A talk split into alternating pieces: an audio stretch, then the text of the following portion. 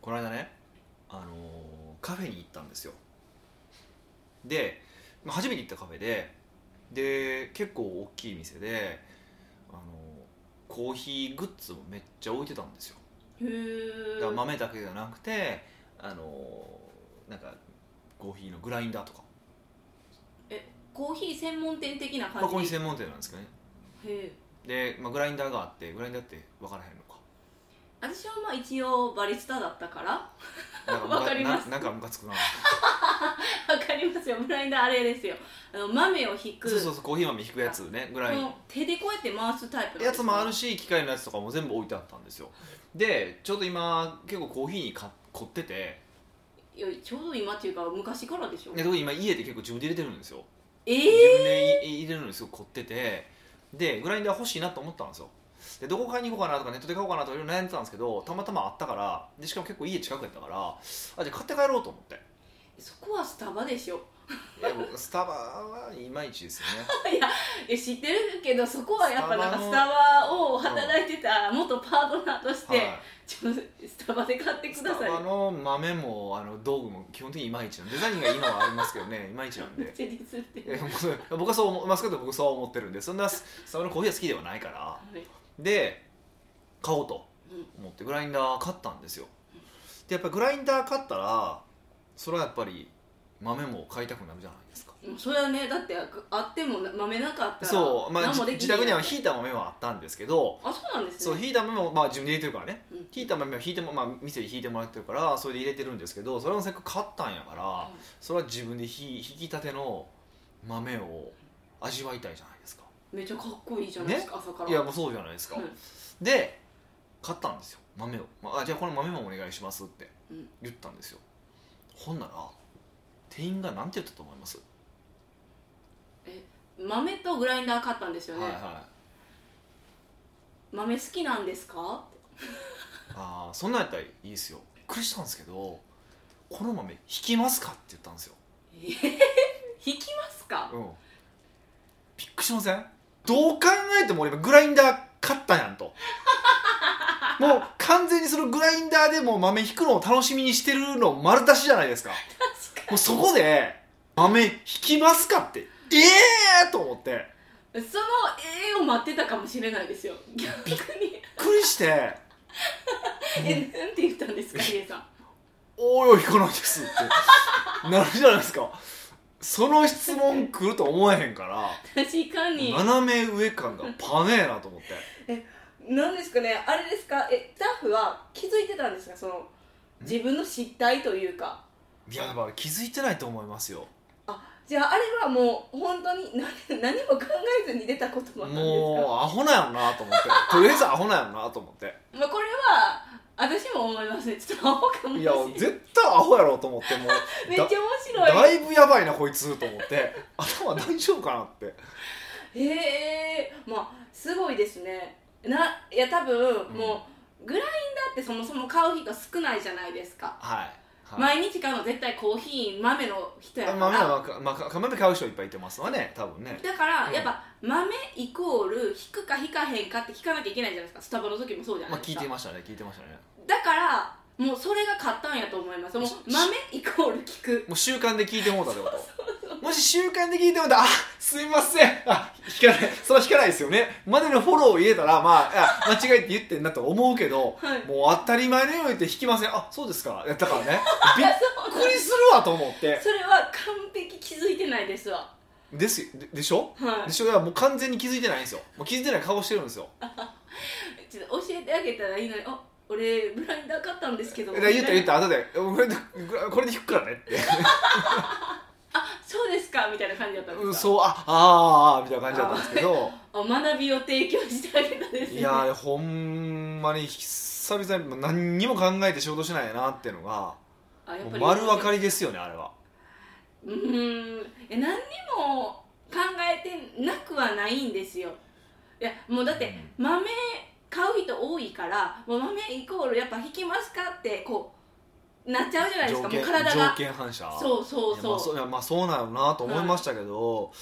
いやあれほんまびっくりしたわしかも一番なんか一応なんか豆の話とかも聞きたいし、はいグラインダーの話も聞きたいから一番しっかりしてそうな人に話しかけたんですようんうんうんえそれでそれでこれですからねその人がレジしたんですかそれでこの低たらくですからおそらくこれはあの店やべえぞ そうですねおもう思っちゃいましたといよや私ほんもま思いましたね何なんですかねいやでもそうなってしまうなんかそのスタッフの気持ちも分かるんですけどマジですか俺も全然わからないですね 嘘私もややりかねない失敗やなって思ったそれ多分気づいたら「あっ!」て言うやん でも確かにもう笑いに変えま「すそうよそねうすいません」 ってですよねボケてましたみたいな感じで行くけどあれはほんま気づいてないし多分一生言えへんかったら気づかへんかったなと思います しねまあ、だからヒデさんがきっかけでもうそのスタッフも学んだから多分あれなんですよ次行った時え次もう一回あ行ってくださいって言おうとしたらまたグラインもうダー一回グラインダー買うの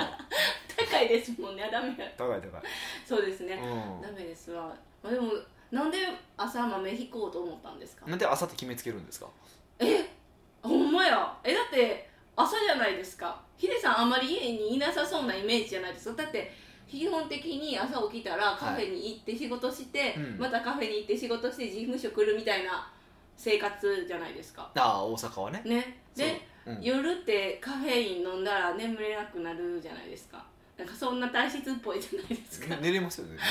だからなんか爽やかな朝に一杯みたいなイメージいやなんかなんかそいやまあそういう時も朝の時もあるし昼の時もあるしでも絶対朝の方が比率高いでしょいやでもいいじゃない最近いでやすか昼間の昼間とからい多いですよあとかで夜にでしかもそのね買ったのグラインドと一緒に買った豆があのディカフェがあったんですようんうんだからカフェイン抜きねはそうだからそれ飲んだりとか寝る前に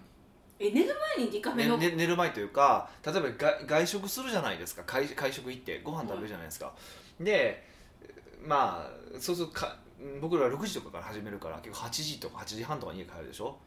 でまあちょっとぼーっとするじゃないですかでその時にちょっとこうコーヒーを「ダバダー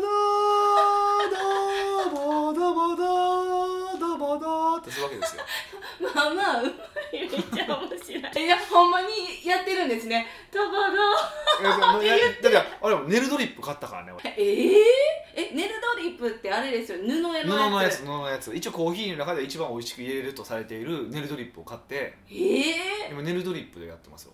私ネルドリップ使ったことないです多分ほとんどないスターバックスはネネルドリップないしねあ今はまあ店舗によってはあるけどえネルドリップってね、うんあの毎回毎回布変えるんですあの洗うんですよえ洗ってまあ洗ってそれをあの水につけておいて冷蔵庫に保管するんですよえー、で毎回毎回それは使うんですけどえそれをヒデさんしてるんですかしてますよえめちゃめんどくさくないでですもか洗っても洗剤で洗わないですよ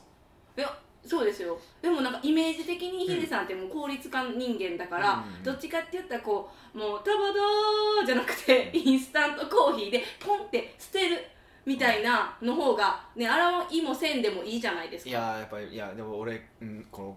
うん体の中に入れるもんまずいの嫌なんですよ美味しいもん入れたんですよまあまあ高級志向というかそこでなんかそうまあそれぐらいのちょっとこう余裕はもうね40のおっさんになったら持たなあかんなって思ってだからあえて引くとかねうーんで入れるとで入れる時もねあれこうちょっとこう湿らすんですよまず一回始めてネルドリップって豆を豆を湿らすぐらいしかちょっと入れないちょっとしか入れないそしたら落ちるぐらいは入れないんですよおお湯を最初、うんそうでこうポコって泡が出るから出て30秒ぐらい待ってから入れるとかなんですねうんでずっともうガバガバガバってお湯入れるんじゃなくてそ,、まあ、そういう雑な入れ方もあるんやけどもうちょっとずつちょっとずつこう落としながらこう入れ入れるっていうのをやってるんですよどうしたんですかそうそうなんかいきなりブラックエプロンみたいな感じそうそうじゃな入いれでるすのか5分ぐらいかかるんですよまあめっちゃチンたらポンたらなってでもう何も考えずこうやってやってるんですけどうんもうなんかうん僕瞑想とかできないじゃないですかうん、努力はされてますよねしようと頑張るんですけどなかなかできないんで、まあ、最近ちょっと頑張ってますけどとはいえこうやってこう目の前のそのコーヒーだけにしフォーカスするっていうの結構大事やなと思って結構やってるんですよへえそうそうそう無心になるためにですかそうそうそう無心になるなるからあいいなと思って結構やってて、へえ、う素敵ですねんうん、なんかそういう時間はもうちょっとやっぱ大人になったから取らなあかんなっていうふうに思っててで取ってたら結構あこれはいいやんと思って最近ちょっとハマってますねうーんむむずなんかどういう線引きなんかわからないんですけど、うん効率化効率派人間じゃないですか、うんうんうんでもなんていうかそっち非効率ですよね、うんまあ仕事は効率的にいきたいと思ってますよもちろんはいでもうん例えば美味しいものって別に効率で言ったら無駄じゃないですかえどういうこと美味しいもの効率って美味いしいってじゃあ栄養食べ物って栄養摂取なものっていうのはもう栄養摂取はメインの目的なわけでしょっはい、ていうふうに考えるとそれ無駄なわけじゃないですか栄養摂取が無駄いや栄養摂取することが、えっと、目的なんだからうん美味しいものを食べるって無駄ですよね別に美味しくなくてもカロリーメイトでいいわけですですよね極端な話もうカロリーメイトとサプリメントで生きてる生きていけるわけじゃないですか。てかそれはやっぱり良くないと思ってるしでやっぱり世の中にある文化とかって全部無駄なものじゃないですかある意味言ったら絵とかも音楽とかもそうじゃないですか、へえ、だから別に僕はその無駄を否定したことはないんです仕事上の無駄をもっと省きましょうとは思ってるけど、うんうんうん、でもとはいえやっぱり今まで結構仕事を結構重視してきてたからあんまり効率の悪いことってあんまり意図的にしなかったというかなんかそういうのやるのに罪悪感がすごいあったんですけどはなんかそういうまあたった5分のことですよいうんたった5分のことですけどそういうのやるとああまあいいなと思ったから、まあ、ちょっとずつそういう無駄な時間をふ増えやしたいとは思ってるんですけどねただどこまで増やせるかですよねこれ5分でしかも美味しいものを飲めるっていう最後のゴールがあるからはい飲めるのであってあのできるのであってうーんあのどこまでも無駄なことっていうのはちょっとしづらいんやろなっていうのはあありますけどねへえ、そうやって無駄をできるのはやっぱ年の功なんですかそれとももう経験値なんですか年はあると思いますよやっぱりええ年取ら ないでほしいけどなんていうんですかいやだってなんかもうだんだんおじさんになっていくんでいしやもうょおじさんやからね いやもそうですけど40やからもうおっさんもおっさんですよもうそんでなも年齢を言わずにうん初対面で会ったらうん40には見えないじゃないですかだって意識もしてるし、まあまあまあそうなんですけどそれのところとは別ででもほら見た目はまあともかくとして中身は成熟していかないとダメなんですよ本当は人間ってえだってほらねあのだって40超えて「ウィー!」とかやってなんかパーティーしとったらおかしいでしょもうパリピとかやった らー、でもうんめっちゃ似合「います敵よやウィー!」とかおかしいやんでも似合います よ似合うってよく言われるけど俺やれへんしねそう一切やったこと俺20代からやったことないけどイエーイうえないけどそうそうだからそういうのがあるのでとななんていうんですかねこう年相応ってあるじゃないですかはあのの素敵さってあるじゃないですかい、うんっていうのはやっぱりこう身につけていきたいと思ってるからもっとそういう無駄なこととかあそういうことには取り組んでいきたいと思ってるんですけどねなんかあの分かった気がします結局は、はいやっぱ最終ゴールってヒデさんってかっこよく見せたい人じゃないですかかっこいい自分を見せたい、なりたいから、まあ見せたいというのに僕やってるわけじゃないですけどねえでも極論そこに到達するんじゃないかなってこう入れれることによってうんだから成熟した人間になる、あーまあそういう意イ味ではコそーうですねルうんかっこいいじゃないですか、まあそうですねそれはそれはありますそれはありますもだうから行動原理がそれだってよ余裕があるっていうのは無駄なことができるってことじゃないですかそうですだねからレディーファーストも言ったら無駄っちゃ無駄じゃないですかえ別に効率から考えたら、そうですね自分の方が先行きたいわってなりそうますよそねうそうそうそうだからどんどんその無駄なところを増やしていって、まあ素敵だなっていうふうなおっさんにはなっていきたいっていうふうには思ってるんですけどねすごいですそねんなおっさんに僕は近づいてるのかどうかそれは分かんないですよでも近づこうとずっと努力は努力はしてるつりもりですけど、はいそんなにやっぱネルで入れたコーヒーと何ですか普通に飲むコーヒーは違いますあのかねそうだまあ、一応ペーパーフィルターもあったからペーパーフィルターとネルドリップとあとちょっと量多めに作って入れてみたりとかしてるんですけどうんやっぱりネルドリップで入れて量多めに入れるとい美味しいんですよ全然美味しいんですよへーなんなんですかあれ蒸らしてる時間が長いからですか、うん何なんでしょうもう分かんないんですけど分かんないんですけどねあとさゴールドフィルターかもう使ってる金属のフィルターも使ってるんですけうんど、はいうん、でもいろいろ使ってみたんですけど僕が好みはやっぱりネルドリップですねへー同じ豆で一応試したんですけど3つ並べてなんか今年じゃあヒデさんの誕生日にはいもう公開しますけど、サイフォン送りますねサイフォンでしたよねもう一個の器具ああ財布はいらないです、なんでですか無駄や わめんどくさいほら今無えそれ駄をでき違う違う違う るようになる物がじゃあ物の無駄の話だから今ってあーもう使わなくなるじゃないですかだから今ちゃんとあるのはほんまにあのあれだけそのでドリップのマシンともうでもマシンっていうかドリップのやつとポットとそのグラインダーだけですからネルドリップだけですからえー、サイフォンもあったらその3種類飲み比べできるじゃないですかなんでいらんとか言うんですちょっとショッいやクちょっと今のところは今のところはちょっとねそそれで僕今欲しいのはワインセラーなんですよねいや飲まれへんやんチャンスよチャンスよワインセラーあのにあのほらえっとあるそのコーヒー屋さんがシャンパンボトルにコーヒー豆を入れてくれるんですよねコーヒー豆をはいお保管して、あれってその無駄な炭酸あの無駄な二酸化炭素が抜けていいんですよねシャンパンボトルに豆を入れるってすごくいいらしいんですよで保管するのもやっぱり一定の温度を保った冷蔵庫がいいんですよえコーヒーの話ですそうねコーヒーコーヒーでワインと同じなんですよねでも家の冷蔵庫で開けたり閉めたりするからよくないじゃないですか揺れるしはいだからワインセラーに入れるのが一番いいんですよって言われたんですよだからワインセラー買おうかなと思ったんですよちょっとそれ予算オーバーやわでワインセラーが欲しいなっていうのをちょっと思ってるんですよね、えーちょっとこれアマゾンで見てたんです高いんですよねであんま大きいのいらないじゃないですか要はまあコーヒー豆だけなんでね、うんまあ、34本入ればいいだけ なんめでっちゃちっちゃいやんそうもうレンチンぐらいのやつでいいじゃそなういでもダすサいの家じゃないですかかもうおしゃんなんにしたいじゃないですかでおしゃんなんを見つけたんです1個えで音がうるさいからこれ嫌やなと かね寝れない睡寝れ眠ないにいいとこうと思ってちょっと今だから今悩み中なんですけどなんかいいワインセラーあったらいいなと、まあ、日本とか3本入れば十分なんで知ってる方がいたらね、ぜひ教えてほしいなと思うんですけどへーね。うんすごい知識ですね北岡秀樹の奥越ポッドキャスト奥越えポッドキャストは仕事だけじゃない人生を味わい尽くしたい社長を応援します改めまして北岡です。ミカですはい、今回のご質問は、今回の質問はね、はい、たった2行だけの質問やったんですよなるほどニックネームアポロ99号さんからの質問ですはい、はじめましてどうもはじめまして。今クラウドファンディングに取り組みたいと思っています、うん、何か成功するためのコツとかがあれば教えていただきたいですえらい端的な いやもうざっくりすぎませんかざっくりですね。 なんでこれ取り上げると思ったの？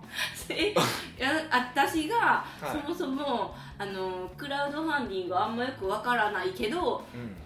うなんかあなんで知ったかって言ったら近婚の西野さんとかの影響が大きいと思うんですん、ね、はいはいはいはい。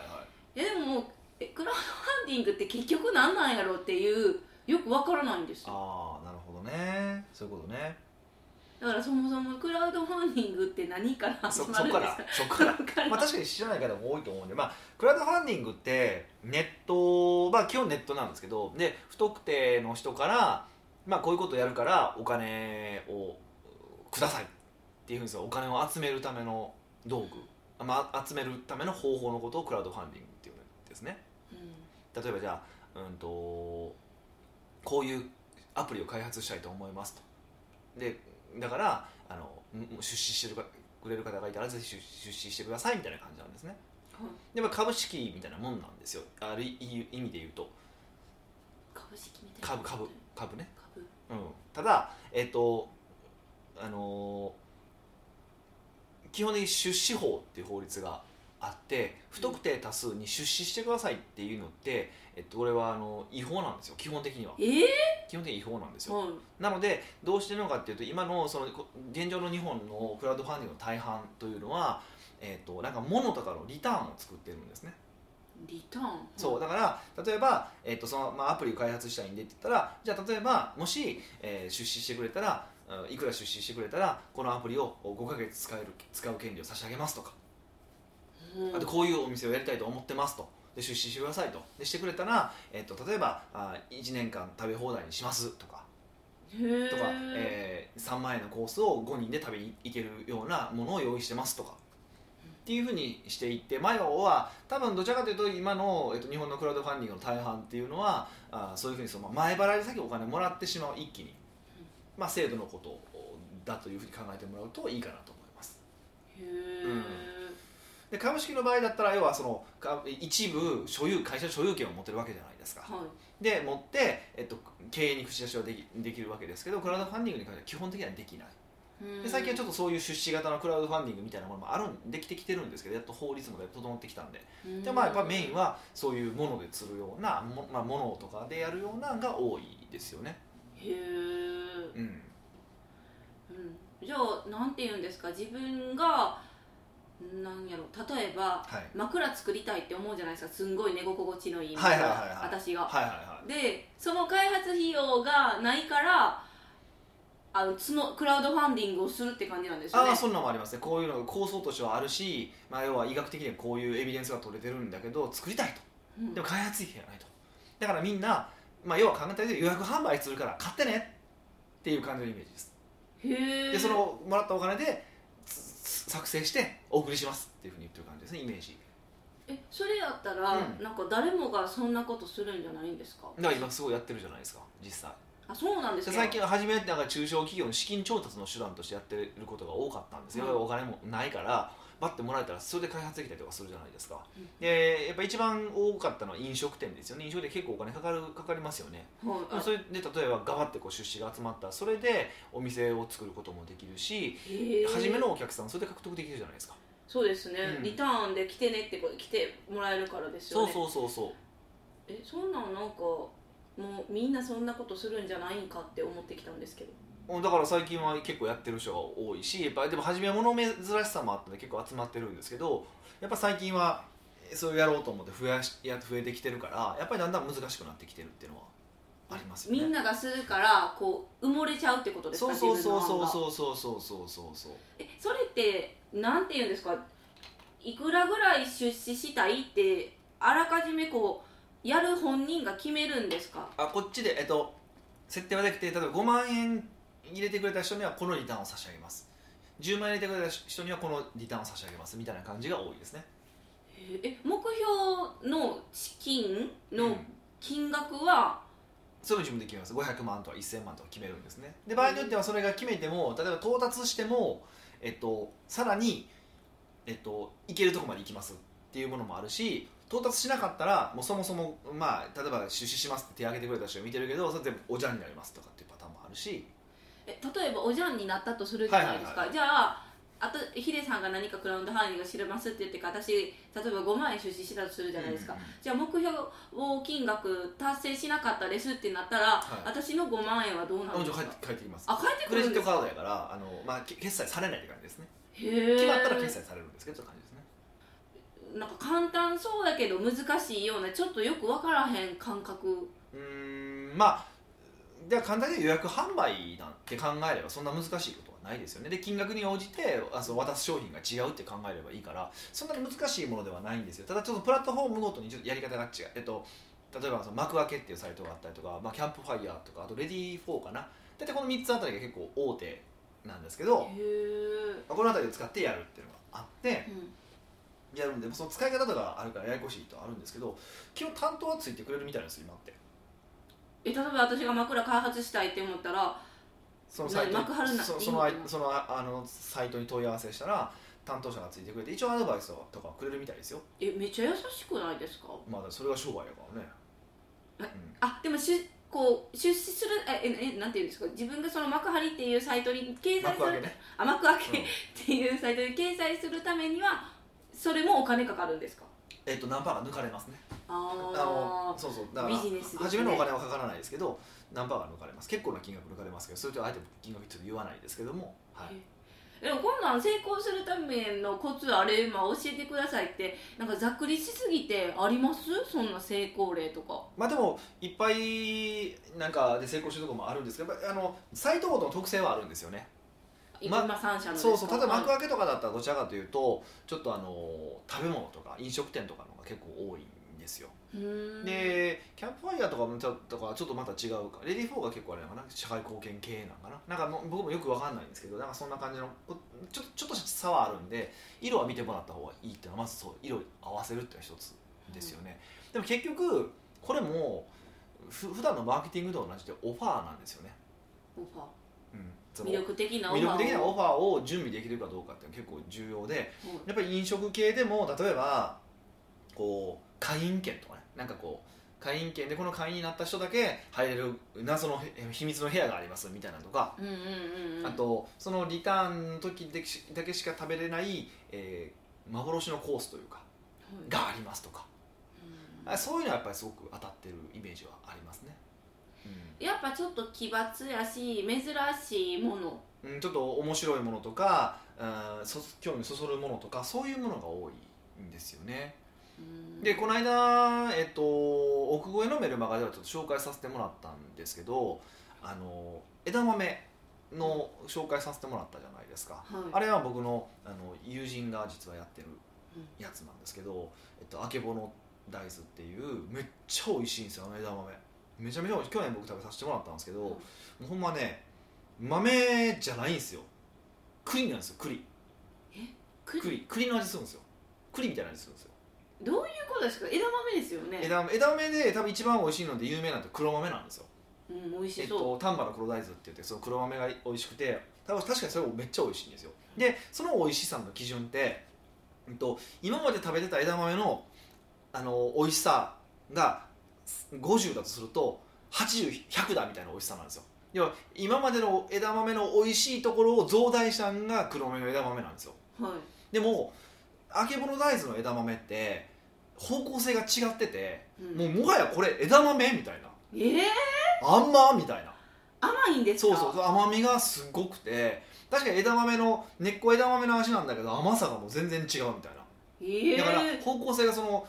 黒大豆とかとは全く違う感じのやつなんですよ、うんでもそれそうそうでそのあけぼの大豆っていうのはその地域でああのあった豆なんですけど、まあ、あんまりこう栽培されてなかったんですけどそれをその人があの塚田さんっていうんですけど塚田さんが復活させたんですよえそんな簡単にたできるもんなんですかまあどういうふうにやったか僕も経緯は聞いてないし もうすごい別に塚田さんだけやってるわけじゃないないみたいですけどあそそううなんそうですそうねそうそうより多くの人に食べてもらえるようにっていうふうにうこんう広げようと思ってはいあのやりはったんですようんで、えっと、それでああいう枝豆をやったんですねうんで前回去年かな去年クラウドファンディングでやった時はもう普通にそのリターンとして枝豆差し上げますへえ要はふるさと納 税みたいなみたいな感じですけど、まあ、5000円超えたらこんな化粧箱に入った枝豆でみたいな感じの企画をやってはったんですよはい、でまあ今回はうんそうじゃなくてあのーなんていうんですかねまあちょっと、えー今僕がメイドをお送りさせてもらったみたいにその所所有権というかえ枝豆はもうくれないんですか枝豆や枝豆のそのた畑のこのな、えー、と何畳かなんですかね一坪っていうのかな分からへんけどへーでもそこの枝豆はあなたのものですよみたいなオーナー制度みたいなのにしてしまったんですよしてるんですよえすごいえじゃあ私が買ったら私畑ちょっと持ってるってそこう持とでっすてかるんですよでえ毎年そこで取れたい枝豆が送られてくるえめっちゃいいじゃないめっですちゃか面白いでしょ、はいでしかもそれはあの毎年毎年送られてくるんで一回買ったらそうそうそうあもちろん毎年あのその所有権はあの更新していく必要はあるけど、あ、うんうんで、えっとしかもその刈り取りとかもやりたかったらやりに行けるし刈り取りいや取るじゃないですか枝豆ええとかそう植えるのも自分でやりに行ったり体験することもできるしみたいな感じあそういうこともできるから別に任せてもいいよってそこうとそでうすかそうそうっていうのもめっちゃ楽しいそういう体験も面白いじゃないですかなんか集めてバーベキューとかもしたりとかってはったから、そうややるときねちょっと面白いじゃないですか、はいちょっといちなんか田舎の地域なんでまあねなんかぼーっとしに行くのついでに行く休暇ついでに行くってちょっと面白いじゃないですか、うんっていうのを企画してはるんですねでまあ一応なんか、あのークラウドファンディングでは毎年その継続課金的なものってできないから、はいあのー難しいんですけどそれ自体クラウドファンディングできないそうなんですけどあだから毎月あクラウドファンディングの制度でではそれはできないんだけど、まあ、そうじゃない形で今回ああいうふうな形でねこの間ちょっと僕もご紹介させてもらいましたけど、うんほんまに美味しかったからご紹介しようと思ってしてたんですけど、すごいでうすんね、あのあそういうふうなちょっと面白い企画とかみたいなものを考えてみると結構、うんいけると思いますだからまあ結局企画ですよね。はいって思いました、うんで僕も結構クラウドファンディングはヘビーユーザーでええそうなんですか結構使って、まあ、僕食べ物系ばっかりですけどねえー、例えばどんなんですか会員制の和食屋さんとか会員制の肉割烹とか会員制ばっかりあとねえっとねあそうそうでもまあ、えっと、そ会員制の肉割烹はいまいちだったんですよえでもえ会員制の、えっと、和食はすごい美味しかったですうーんでえあとなんか鹿の駆除をするんですよね鹿って結構え鹿駆除するんですか鹿ってこう山とかいっぱい草食い食べ過ぎるから結構あの山を荒らしてしまったり畑を荒らしてしまったりとかするそうなんですよ、へおー数が多すぎるとじゃあ駆除するんですようんで駆除してても駆除しすぎたらもう無駄になるじゃないですか肉が、ああ、ね、死んじゃうからそうそうそうそう、ってまあこちょっとだからそれ食べたりとか鹿鍋とかするんでしょうけど、うんでもそれではもう足りひんからって言ってなんか生ハムにするみたいなプロジェクトがあったりとかとですよねちょえっと社会貢献にもなるじゃないですかそれって駆除しつつそれがまた流通すればその田舎の人にお金も回っていくから流通するじゃないですか、んっていう社会貢献的なものがあったりとか、へーそういうそういうのもややりましたね面白かったですけどね、うん、え結局企画を出していかに自分の企画についてファンにさせるかみたいそうなです楽しいと思ってももらえるかどうかっていうのは結構一番重要かなと思いますただもう一個重要なのは、えっとやっぱりそこで終わらせないことですよねでそのレストランの話でもね、えっとクラウドファンディングでめめっちゃええらい金額いったところっていっぱいあるんですよへレえス特にレストラン系は多か多いんですようんすごい行ったなみたいなって多いんですけど実際店行ってみたらもうガラッガラとかもあるんですよえもちろん一方でソクラウドファンディングで募集してもう全然あのもう予約も取れないみたいな感じになってる人も出るところ店もあるんですよえーもう何の違いなんずっですかと埋まってるんですけど、はで一方でもうガラガラなっててでまた第2期募集とかし始めてるんですよもう要はそれで飯食ってるみたいな感じになってしまってるんいですけど、あのなのでちゃんとやっぱ一回お客さんになった人には、えっと、継続的にこう仲間になってもらえるような来てもらえるような仕掛けは必要やよねっていう話ですよね。うんで今回のその枝豆の話にしたって、まあ、基本的には、ね、一発単発の枝豆をお送りしますになってしまうんだけどでもそこで終わりなんじゃなくてそう食べてくれて感動してくれた人にはそういう会員権会員制度がありますよっていうふうに言えば長くお付き合いしてもらえるわけじゃないですか。そうですねっていうふうなところまでちゃんと要は1回クラウドファンディングにお金払ってくれた人で終わりじゃなくてその来てくれた人にリピートしてもらうっていうところまで考える方が僕は大事だなって思いますね。うんなんか気軽にできそうかなって思ったらあやっぱりそこまでちゃんと考えなあかんねんなまあってそりゃそうですよね、まあ、そうお金集められるっていう意味ではすごく便利なんですけど、はいでお金特に飲食店とかってお金集めて、えっと、出すとか原価かかるじゃないですかだからある意味で言うとクラウドファンディングだけお金入れてくれてけえへん人って一番ありがたいんですよおーある意味で言うとねそうですねでもそれで終わらせてしまうと結局リピートしてくれないからやっぱりその店存続できないんですよねうんだからやっぱりちゃんとこう存続できるようにき来てもらう確実に来てもらうで来てもらって結構来ない人が多いからねうんで確実に来てもらうで来てもらってその後ファンになってまた繰り返し来てもらうようにどうつくあの仕掛けを作っていくのかっていうところまで考える方が大事かなと思いますもう企画は頑張れしかないけどえーただ単のなんか資金調達のツールって思ったらダメなんですねそうそうそうまさにいいこと言いましたね今やったはい、いやほんとほんとそうですもちろん資金調達のツールではあるんだけども、うん、その後までちゃんと考えられるかどうかっていうのが結構クラウドファンディングの勝負ですよねえーもうじゃあアポロ99号さんにはもうそうやからそこまで練って出したら成功率も上がるよっていうことですよねま、あそうですねまあもちろんその辺はだから成功してるのを見てうん傾向に合わせたあのサイト行ってで成功してるのを見てどういうふうな企画立ててるのかなと思って、うんそそれでちょっとまあリサーチするしかないと思いますよまあそこはねなんか全部例がわからないんでどういうものかもわからないんで確かに説明できないん ですけど2行よ、にでもまあそういうふうに考えてもらうといいかなと思いますただそのなんであえて今回これね取り上げても、ね、取り上げてもいいかなと思ったのはそういうのもあるんですよみんなにみんなも多分クラウドファンディングって仕掛けし仕組み知らない人もいてると思うし知っててまあ目も、の前にいますまあ、けいど、ますし、ね、まあ、ミカさんは ね、ダン・ケネディしながらって買ったあことそないれを理解しますので、あのあれなんですけど、最近もほとぼり冷めて たのでダン・ケネディで死んで死んでる人ですよねって言うた伝説があるん で、教祖と思ってたから、はもうあの小川さんもびっくり、ダイレクト小川さんもびっくりなんですけど、まあ、それをちょっと置いといて、いまあ、あのそういう方もいらっしゃると思うし、まあ、あの一つそういうのも、うん方法としてあるんだって多分あんのは知ってたけど自分のビジネスに使えるかもと思ったことない人もいてるんですよでも自分のビジネス会社があったとしても一個新企画立てた時にそれを使ってやあの初めの資金を調達するって方法もあるんですよね実際、うんで、あのー大手の企業だったらそれで儲かるわけじゃない大して儲からないですじゃないですか大手からすればでもそれで当たるか当たらないかでリサーチするっていうところもあるんですよへえでそういう意味でいくとそのクラウドファンディングっていうのは一つのうーんこうなんかツールの一つとして存在するんだっていうことを知ってもらうっていう意味では結構この質問はありがたいのかなっていうふうに思ったんで、はいはこの質問を読んで思ったんがいね、はい、結構やっぱり皆さん質問来る時すごい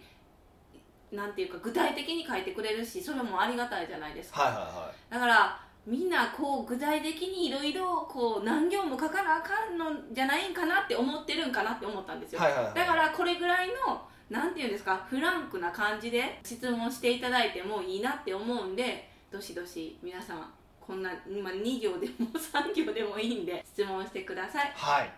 奥越えポッドキャストではあなたのビジネスに関する悩みはもちろん聞きたいけど誰に聞いたらよいかわからないような素朴な質問など北岡がサクッと時にぐさっとお答えいたしま